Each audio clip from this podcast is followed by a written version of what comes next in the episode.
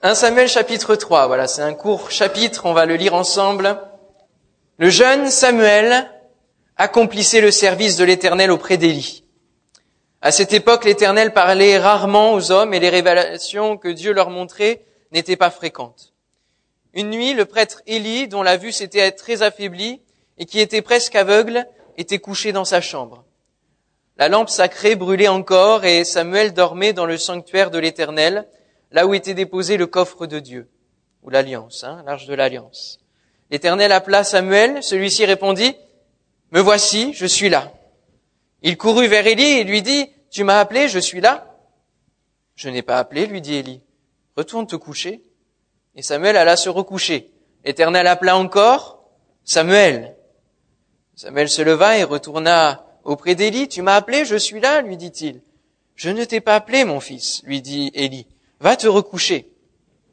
Or Samuel ne connaissait pas encore l'Éternel et celui qui lui avait, celui-ci ne lui avait jamais encore parlé directement.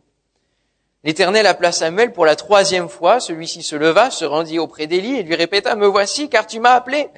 Alors Élie comprit que c'était l'Éternel qui appelait le jeune garçon. Il dit à Samuel, Va, couche-toi, et si on t'appelle, tu diras, Parle, Éternel, car ton serviteur écoute.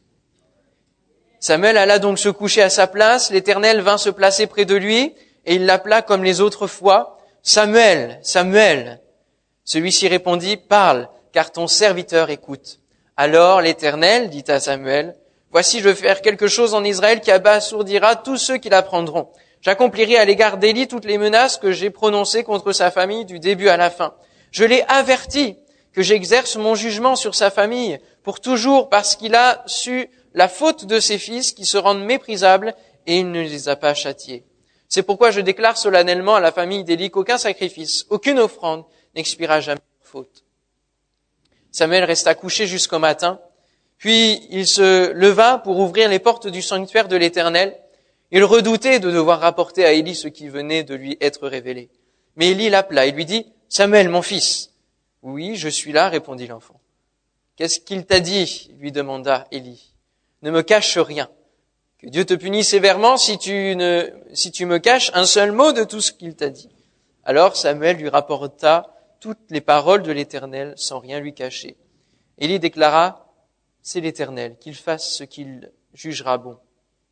Samuel grandissait, et l'Éternel était avec lui et ne laissait aucune de ses paroles rester sans effet ou tomber à terre. Si bien que tout Israël, depuis Dan jusqu'à Beersheba, Reconnu que Samuel était vraiment un prophète de l'Éternel. L'Éternel continua à se manifester à Silo.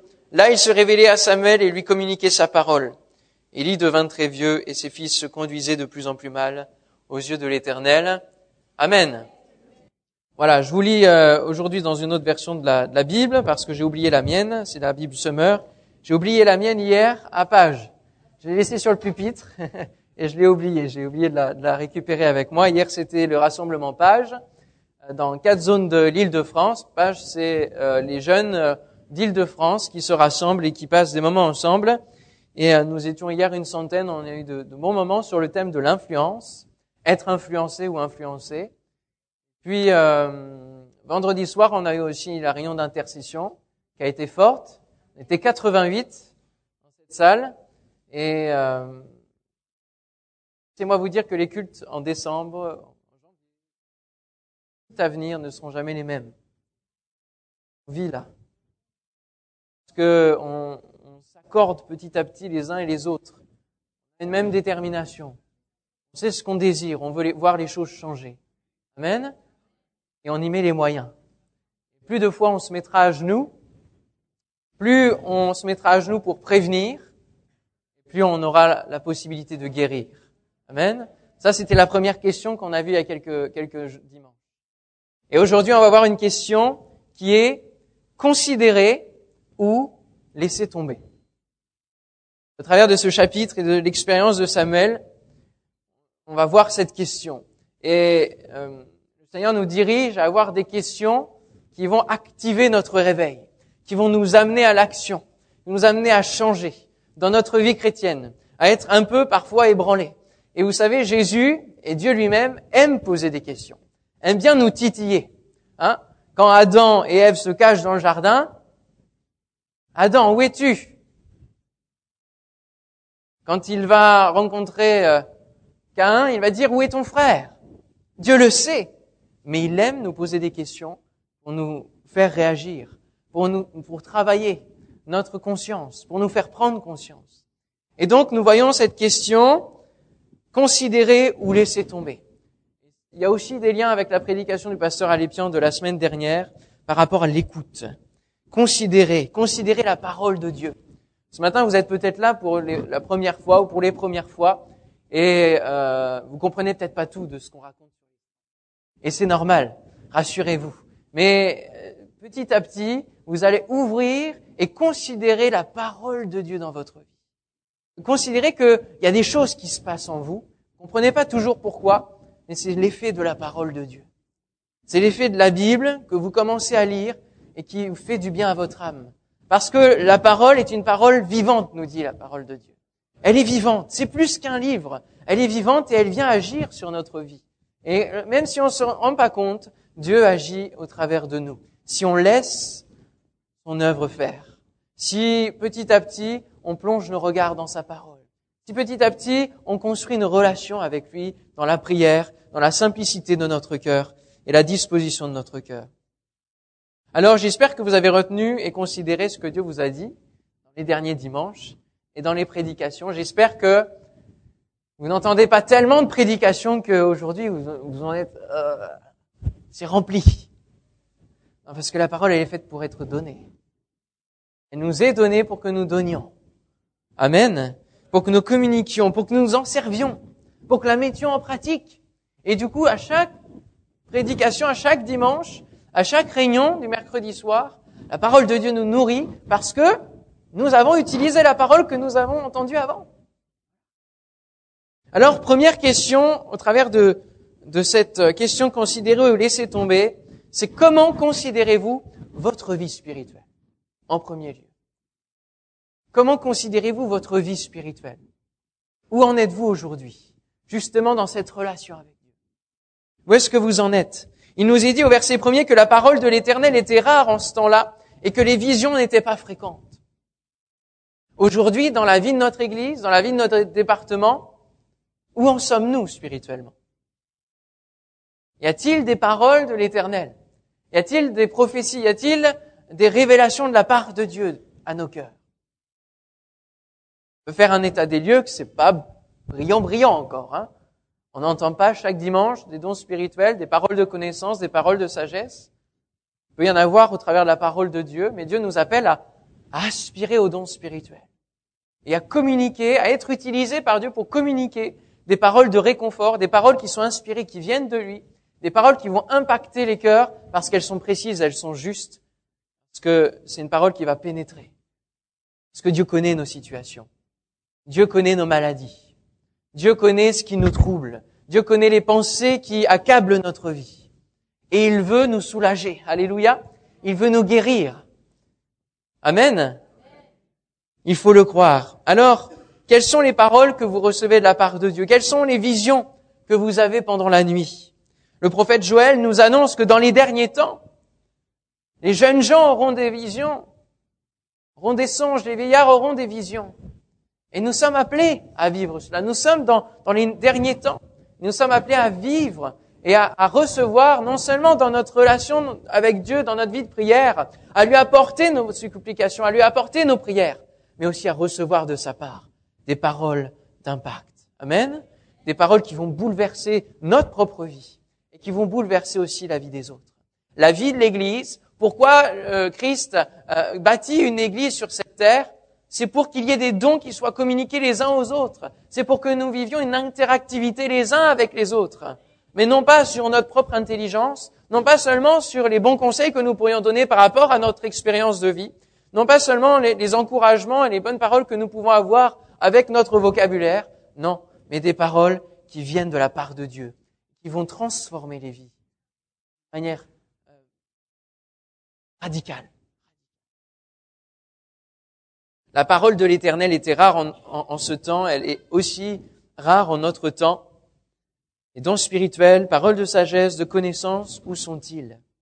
Alors on peut, on peut me rétorquer ce matin, oulala, oui, mais vous savez, dans une église où euh, Dieu parle à tout le monde, il y a plein de prophéties par-ci par-là, euh, quand même s'en méfier, hein, c'est aussi louche. Hein.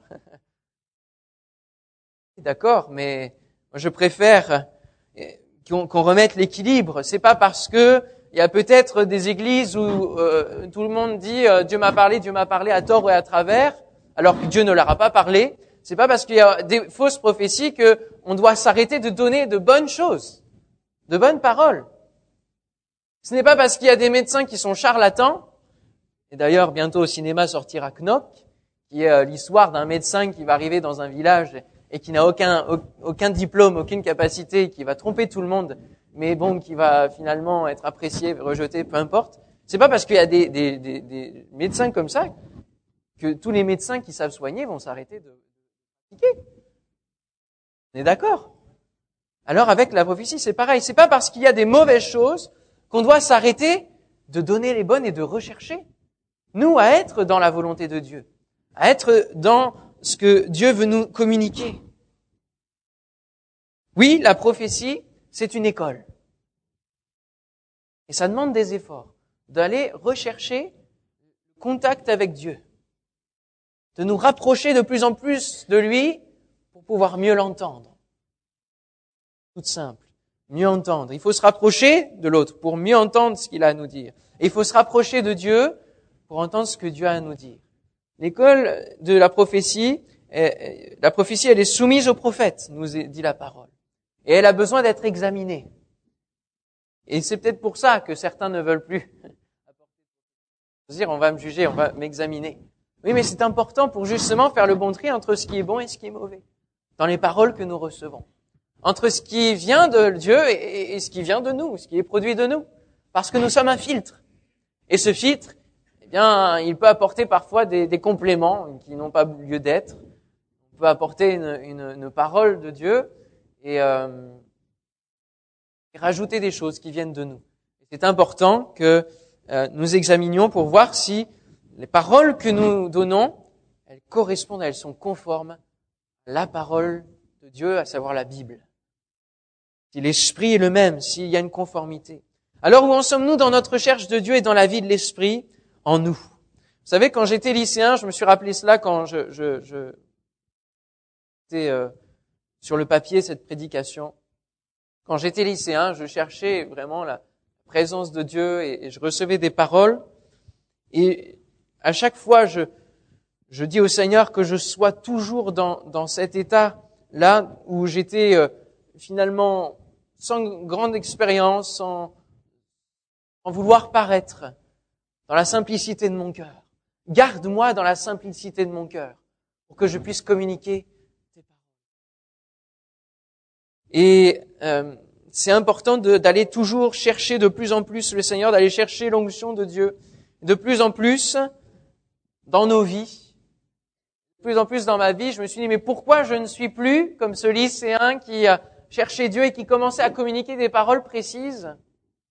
Par exemple, je me souviens d'un jour où j'ai reçu une parole, on était dans une réunion de prière, on était une quinzaine, et je reçois une parole de, de alors je savais pas trop comment exprimer, c'était les balbutiements et je reçois sur mon cœur qu'il y a quelqu'un qui est troublé la nuit, qui, a des, qui, est troublé, mais que Dieu veut poser sa main, qui veut le soulager de cela, qui veut le libérer de cela. Et alors comme j'étais dans mes tout débuts, j'ai pas osé dire la parole de Dieu. Je dis la réunion de prière, je connais tout le monde, ça, personne à qui ça peut aller. Moi je connais pas les cœurs, mais bon, je, me permettais de me dire, bah non, c'est pour personne, ça vient de moi. Et donc je l'ai pas dit, la réunion est terminée. Puis j'entends quelqu'un qui vient pour les premières fois, qui était plongé dans l'occultisme, dans les choses qui, étaient liées dans les, dans les ténèbres et qui commençait à venir à la foi, et qui dit au pasteur, j'en peux plus, j'en ai marre, j'ai des cauchemars la nuit, il y a comme des. Ah, et là, percuté. C'était pour lui.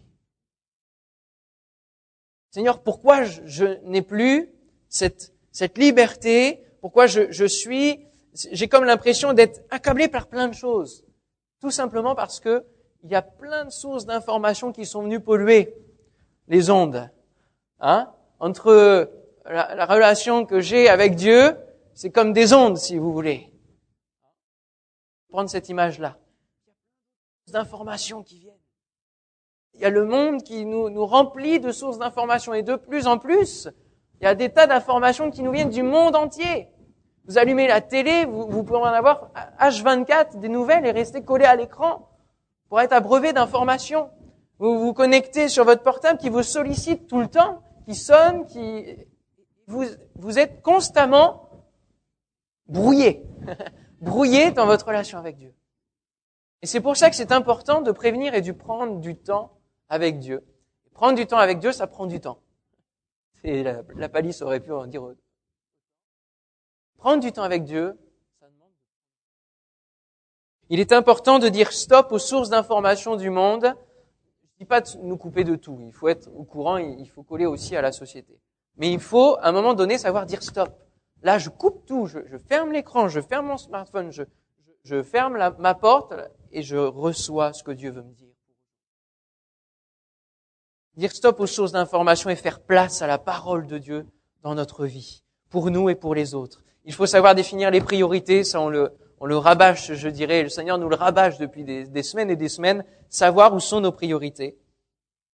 J'aurais pu hier euh, regarder un film, hier soir, en rentrant de page.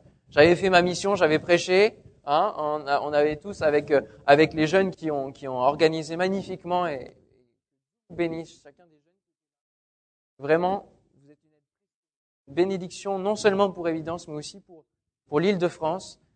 Que, que Dieu vous, vous bénisse vraiment. Et alors que j'avais fini pas, j'aurais pu dire bon bah voilà, je vais me reposer un petit peu de mes œuvres. Hein.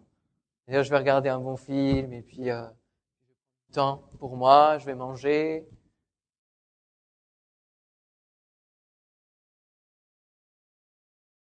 Chacun de vous,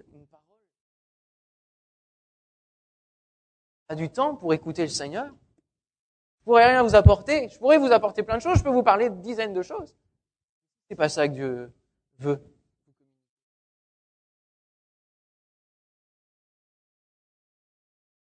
C'est important d'accorder du temps. Et le temps est trop précieux pour recevoir les dernières paroles que Dieu veut communiquer à son peuple. Alors d'où venait l'état spirituel de l'époque?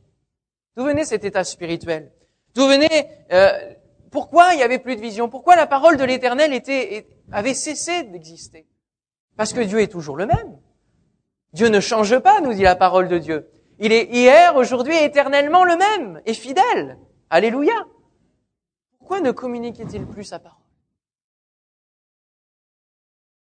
À cause de l'état de son sacrifice. D'Élie, à cause de, à cause de l'état spirituel d'Élie, c'est ce qu'il va dire, on l'a lu j'ai averti Élie, il y a ses fils qui commettent des choses abominables dans mon temple, dans le sanctuaire, là où il y a ma présence. Il laisse ses fils dans le péché. Il ne transmet pas euh, la, non seulement la culture divine, mais il ne transmet pas mes, commandements, ma sainteté à ses fils, aux générations qui viennent. Il y a une certaine fainéantise spirituelle. Emmanuel Macron parlait des, fainéants hein, l'autre jour. Désolé de nous dire que on a des. J'assume ces paroles. Il faut que on, combatte avec ça. Flémardise spirituelle. Il ne faut pas que nous ayons des temps de, de, de et, comprenons bien la différence entre les temps de repos que Dieu nous accorde et temps de, de fainéantise. C'est quand Dieu nous appelle à faire quelque chose et qu'on ne le fait pas et qu'on laisse les choses faire et se, se, dérouler comme ça, comme pour Élie. Fils salissait la sainteté du temple. Et puis, surtout, il n'y a pas eu de repentance. Dieu les a avertis, ça n'a rien changé, ils n'ont pas changé leur conduite. Voilà d'où venait le fait que la parole de l'Éternel n'était plus communiquée. Pourquoi? Parce que, tout simplement, quand vous parlez à quelqu'un et que quelqu'un vous néglige, vous considère pas, ne vous calcule pas, non? Ah oui. Je vais dire, bon, bah, il veut pas m'écouter, tant pis. Et de la même manière, lorsque nous n'écoutons pas ce que Dieu veut nous dire, lorsque nous ne venons pas dans notre relation avec Dieu, dans, notre chambre, écouter ce que Dieu veut nous dire, au bout d'un moment, il nous parle plus. Et dimanche matin, on vient, on dit mais pourquoi, Seigneur, euh, c'est comme si le ciel était fermé. Tu l'écoutes pas. Pourquoi veux-tu qu'il te parle? Alors que t'es pas prêt à l'écouter T'es pas prêt à changer déjà ce qu'il t'a dit. Dieu ne change pas, mais il ne communique pas sa parole à des gens qui ne la considèrent pas. Et l'exemple des 400 ans entre le livre de Malachie et le livre de Matthieu, vous avez 400 ans de silence de la part de l'Éternel. Et si vous lisez le livre de Malachie, je vous invite à l'étudier, Dieu va poser des questions au peuple. Et le peuple va répondre, mais, mais on n'a rien fait, mais, mais, mais pourquoi, en gros, pourquoi tu t'excites? Ça va pas, non? 400 ans de silence. Que le peuple n'écoute pas. Le peuple ne réagit pas, ne prend pas conscience de son péché et, du fait qu'il s'égare loin de la voie de Dieu. Matthieu 6, verset, Matthieu 7, verset 6, ne donnez pas les choses saintes aux chiens et ne jetez pas vos perles devant les pourceaux, de peur qu'ils ne les foulent aux pieds, ne se retournent et ne vous déchirent. Principe du royaume de Dieu. Comment considérez-vous votre vie spirituelle? Deuxième question, dans quel état est le temple du Saint-Esprit en vous? Samuel était là dans le temple, versets 2 et 3. En ce même temps, Élie, qui commençait à avoir les yeux troubles et ne pouvait plus voir, était couché à sa place dans sa chambre. La lampe de Dieu n'était pas encore éteinte et Samuel était couché, lui, dans le temple de l'Éternel où était l'arche de Dieu. La réponse à la question dans quel état est le temple du Saint-Esprit en vous, la manière que vous allez répondre, ça va déterminer l'importance que vous donnez à la personne du Saint-Esprit. Ça va déterminer le niveau de sensibilité à sa présence. Et ça va déterminer la grandeur de, de votre intérêt à le connaître. Je le répète.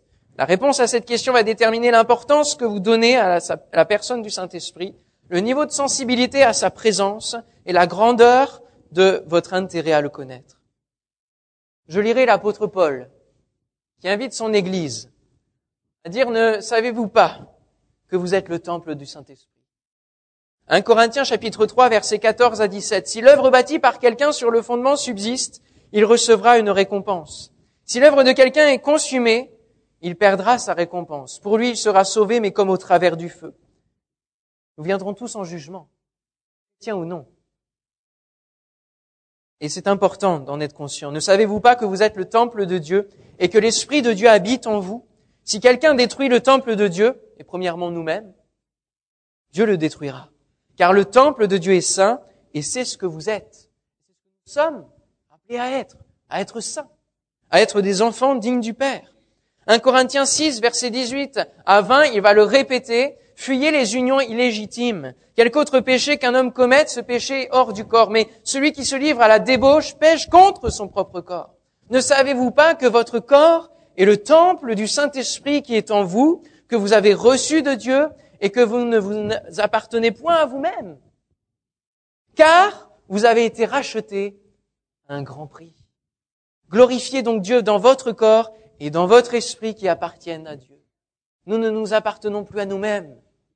Et nous ne pouvons pas faire n'importe quoi, que ce soit avec notre corps physique, que ce soit avec notre âme. Nous ne pouvons pas faire n'importe quoi. Ne soyons pas ingrats, ne négligeons pas un si grand salut. Si nous prenons soin du temple que nous sommes, et si nous allons régulièrement à l'intérieur, c'est-à-dire dans notre vie de prière, au-dedans de nous, alors nous sommes comme Samuel, dans le temple. Nous restons dans la présence de Dieu et nous allons entendre la voix de Dieu. Vous allez entendre la voix de Dieu parce que le Saint-Esprit va être présent. Amen. Fils prodigue, vous connaissez son histoire dans Luc 15, il est parti loin du Père. Il a voulu vivre sa vie. Il ne l'a pas écouté. Il a pris l'héritage, il s'est en allé. Et puis, trouvé dans la misère la plus totale, à vivre en compagnie des cochons, animal impur, donc combien c'était vraiment l'opposition totale entre la vie qu'il avait auprès du Père et puis sa vie. Il nous dit à un moment donné qu'il va rentrer au dedans de lui-même. Plus nous rentrons au dedans de nous-mêmes, plus nous soignons notre temps. Frères et sœurs, nous sommes appelés chaque jour, dans notre vie de prière, notre relation avec Dieu, c'est rentrer au-dedans de nous-mêmes. Pour entendre le Saint-Esprit parler à notre cœur et rentrer en contact et en communion avec le Saint-Esprit. Prenons soin de notre âme. Il a pris conscience. Prenons soin de notre âme. Et vous savez que la parole de Dieu, elle vient partager jointure et moelle, âme et esprit. Elle vient faire la part entre ce qui nous occupe l'esprit. Prenons soin de notre âme, dans laquelle Dieu veut nous rencontrer. Alors est-ce que les pierres de votre temple se fissurent, s'effritent et puis tombent? Est-ce que vous laissez tout tomber? Est-ce que la lampe de Dieu est éteinte dans votre vie? Est-ce que c'est le noir total, le néant total? Non pas le néandertal? Y a-t-il l'arche de Dieu? L'arche de Dieu, signe de la présence de Dieu. L'alliance que vous avez conclue avec le Seigneur. Est-ce qu'elle est encore d'actualité? Est-ce que Dieu est présent? Est-ce que les pans de la robe de Dieu remplissent la vie que nous sommes? Est-ce que nous débordons de Dieu? Comme dans la vision d'Ésaïe au chapitre 6. Est-ce que vous débordez de Dieu? Peut-on trouver dans votre temple la manne cachée? On peut voir la nourriture, la parole. Ce sont autant de questions que vous êtes appelés à répondre chacun pour votre part. Dieu lui-même vous pose. En trois, la disposition de cœur pour mieux entendre. Verset 4. Alors l'Éternel appela Samuel. Il répondit, me voici. Le fait que Samuel se trouve à cet endroit dans le temple montrait sa consécration. Il était au plus près. Il aurait pu exiger une chambre, hein, comme pour Élie, en disant, je ne vais, je vais quand même pas dormir par terre. J'ai pas eu le temps d'étudier pour vous et je m'en excuse, de savoir comment ça se passait au niveau justement des logements à l'intérieur du temple. Mais bon, donc on voit que Élie avait une chambre. Et Samuel, lui, il, veut être au cœur. Vous êtes prêts à, vous consacrer. Non seulement pour le temple qui est l'église, mais aussi à mettre les choses en, place pour que vous puissiez entendre la voix de Dieu. Est-ce que vous êtes prêts à disposer votre cœur? Le fait qu'il réponde alors qu'il dormait montrait aussi sa disposition à entendre la voix de Dieu même dans son sommeil. Il dormait et il a entendu Dieu lui parler. Il y a deux types de sommeil. Il y a le sommeil euh, qui est celui de, de l'ignorance, où on laisse les choses aller, on a laissé les choses tomber, puis on est dans, l'endormissement spirituel. On veille pas sur notre garde. Puis il y a le sommeil qui est celui du repos de Dieu, dans lequel on est comme dans ses bras. Lequel choisissez-vous ce matin? Amen. Samuel se trouvait dans la ville de Silo. Le temple était dans la ville de Silo. Silo veut dire lieu du repos. Qui veut dire pacifique, qui est un des, noms de Jésus. Est-ce que vous êtes dans le lieu du repos avec Jésus en disant Seigneur, je m'endors et je me couche en paix car tu es avec moi? Seigneur, si tu as envie de me communiquer une vision, si tu as envie de me communiquer ta parole, bien même si mon, corps dort, mon, âme sera éveillée. Ou est-ce qu'on laisse les choses se déliter? Avez-vous la paix de Dieu en vous, quelles que soient les circonstances? Ou est-ce que votre endormissement spirituel, et j'en reviens à prévenir ou guérir, vous amène à, confronter vos épreuves de plein fouet? Avez-vous la paix de Dieu, quelles que soient les circonstances? Êtes-vous assez proche de Dieu pour que rien ne vous fasse trembler ou ne vous ébranle? La parole de Dieu, la parole que Dieu allait transmettre à Samuel n'était pas facile à entendre. Ça concernait Élie, son maître. C'est pas toujours facile ce que Dieu euh, veut nous dire. Hein que ce soit pour nous, que ce soit pour les autres aussi. C'est pas toujours facile à communiquer. C'est pas toujours euh, tout ira bien dans le meilleur des mondes, tu seras complètement béni, mon frère, ma sœur. Hein Quand Dieu se met à parler, soyons conséquents et sérieux avec sa parole. Pas toujours euh, toujours mais il y a toujours derrière une promesse de restauration promesse de bénédiction. Comment on va réagir par rapport à ça? Et ça, c'est merveilleux. La disposition de notre cœur est capitale dans la vie chrétienne Et c'est elle qui nous amène à nous approcher toujours plus de Dieu ou nous éloigner pour nous endurcir. Et c'est là que l'indisposition de cœur est importante, parce que plus on va être proche de Dieu, plus on va entendre sa parole, et moins, moins on pourra rétrograder dans notre vie spirituelle. Et si on se met à rétrograder, alors ce, sera, ce sera un endurcissement qui va être très dur. Pensez à tous ceux qui sont endurcis dans la parole de Dieu. Pharaon, mais il s'est endurci au point que Dieu lui-même s'est mis à endurcir son cœur. Et là aussi, si nous disposons nos cœurs et si nous, nous disons Seigneur, je m'engage à tes côtés, je te suis, je me consacre pour toi, vraiment tout suivre. Que dès lors que vous ferez un écart, ça pourra vous amener à un endurcissement très dur. Comme Élie, à quel point ne pouvez plus voir, vous ne pouvez plus voir le Seigneur. Conséquence du péché faisait qu'il voyait sa vue baisser.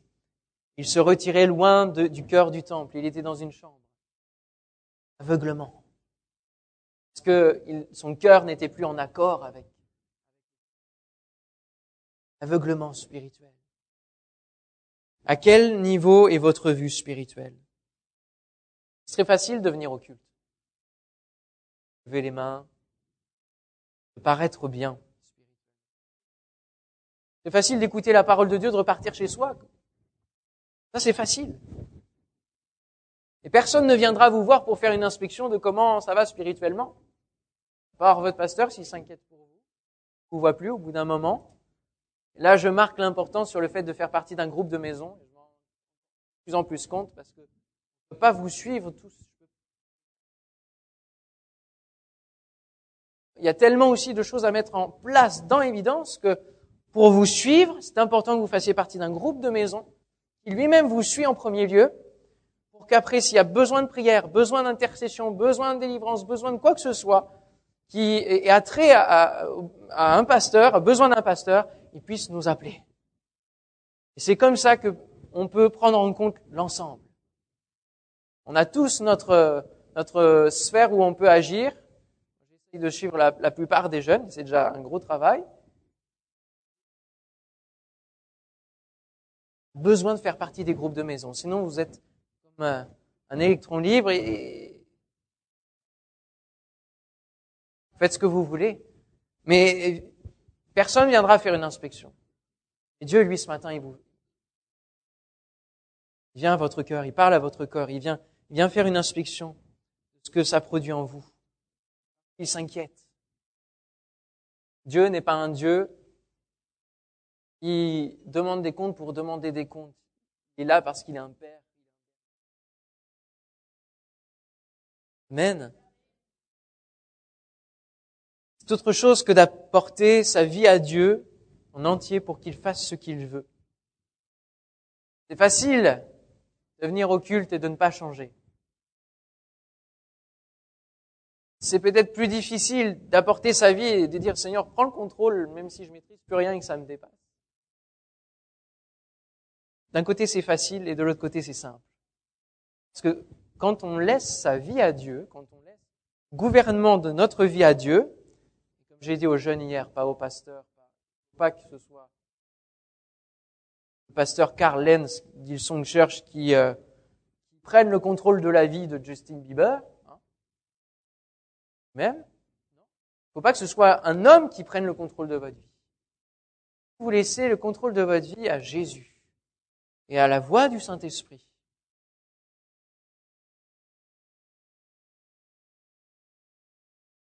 Vous faites rien, alors vous vous dépatouillez avec vous-même et alors en conclusion, je termine, notre écoute nous ouvre à la fidélité de Dieu. Alléluia. Notre écoute nous ouvre à la fidélité de Dieu. Et je citerai le verset 19. Samuel grandissait. L'Éternel était avec lui et il ne laissa tomber à terre aucune de ses paroles. Alléluia. Ce verset-là, on peut le comprendre de deux manières, dans deux sens. L'Éternel est avec Samuel, et Samuel ne laisse aucune des paroles de Dieu tomber à terre. Mais quand on lit bien, on entend que l'Éternel est avec Samuel, il n'y a pas de nouveau le, sujet de Samuel, et du coup on reste sur le sujet, l'éternel. Ne laissez tomber aucune des paroles.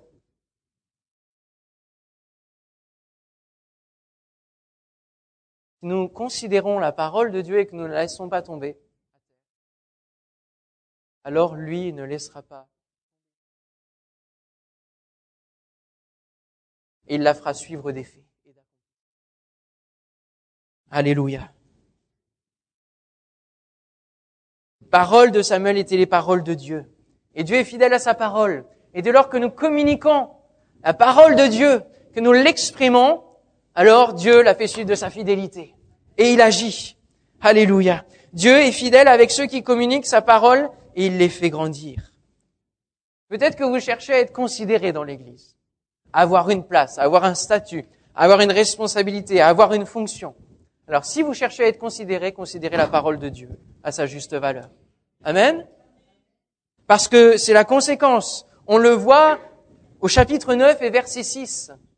Le serviteur dit, voici, il y a dans cette ville un homme de Dieu et c'est un homme considéré. Si vous considérez la parole de Dieu, alors vous serez un homme considéré. Parce que la parole que vous prononcerez sera suivie des faits. Ce ne sera pas de quelque chose qui, qui voudra rien dire. Il y aura des conséquences à ce que vous prononcerez. Tout ce qu'il dit ne manque pas d'arriver. Alléluia. Allons-y donc, peut-être nous fera-t-il connaître le chemin que nous devons prendre. Jésus veut nous communiquer sa parole pour nous faire connaître le chemin. Il est lui-même le chemin. Et dans chaque situation, il veut nous communiquer sa parole. Pour évidence, il veut communiquer sa parole. Il veut nous montrer le chemin à suivre pour les années à venir. Amen. Pour l'année qui vient, pour les cinq ans qui viennent, pour les dix ans qui viennent. Écoutons ce que Dieu veut nous dire à tous. Alléluia. Nous ne savons pas. Nous ne le connaissons pas. Et nous n'avons pas une intelligence assez grande pour le connaître. Mais Dieu, lui, il connaît. Alors sondons son cœur. Peut-être que vous traversez diverses situations, projets. Là aussi, vous avez besoin.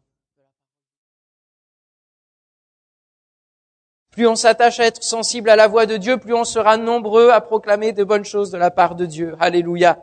C'est un apprentissage que d'écouter la voix de Dieu. Ça prend du temps. Et Samuel s'y est repris à plusieurs fois, on le voit, hein Trois fois. Prendre à reconnaître la voix du bon berger. Alors, je vous invite pendant ces mois-là, on a encore trois mois avant.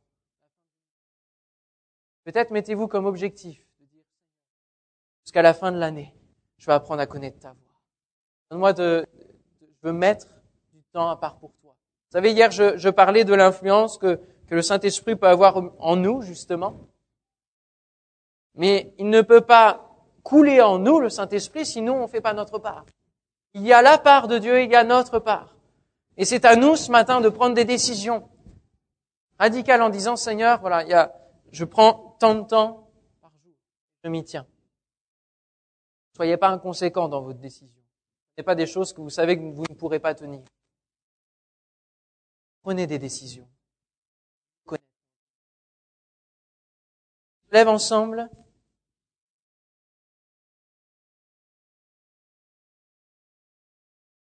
Alléluia.